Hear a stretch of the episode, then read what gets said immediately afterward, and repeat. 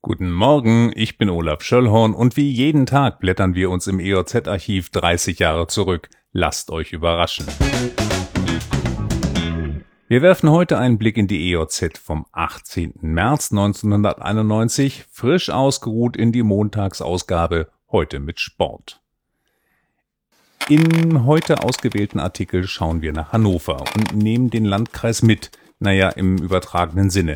Denn auch aus Lüchow-Dannenberg sind Unternehmen auf der Cebit. Die Firma F. Zimmermann ist mit einer der Marktführer auf dem Sektor der Geld-, Zähl- und Sortiermaschinen. Die Steuerung verknüpft Software und Hardware und wird in Hannover vorgestellt.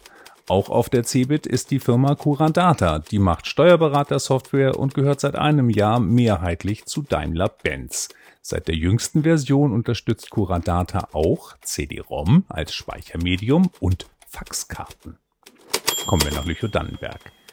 Auch das nächste Thema verbindet Lüchow-Dannenberg mit einer größeren Nachbarschaft. Die Elbe war vor 30 Jahren noch eher Brühe als Wasser. Allerdings habe sich die Qualität seit der Wende dramatisch verbessert.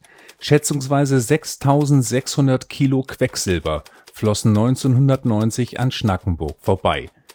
In den späten 80er Jahren wurden üblicherweise 25 Tonnen in der Elbe gemessen.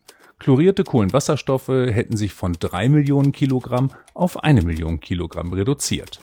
Grund waren vor allem Betriebsstilllegungen auf dem Gebiet der ehemaligen DDR. Sport. Die Sportauswahl kommt von Krille und führt uns zum ersten Heimspiel des TuS Wustrow nach der Winterpause. Wustrow steht auf Platz 12 der Fußballbezirksklasse. Da heißt es Gas geben gegen den Tabellenzweiten TuS Eschede.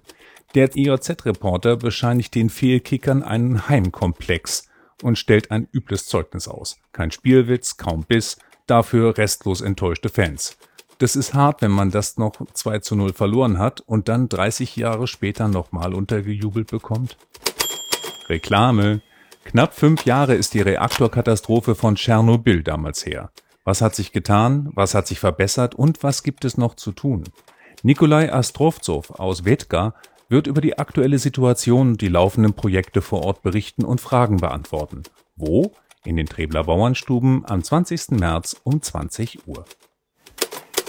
Das war's für heute. Diesen Podcast gibt es jeden Tag, an dem es vor 30 Jahren auch eine IOZ gab.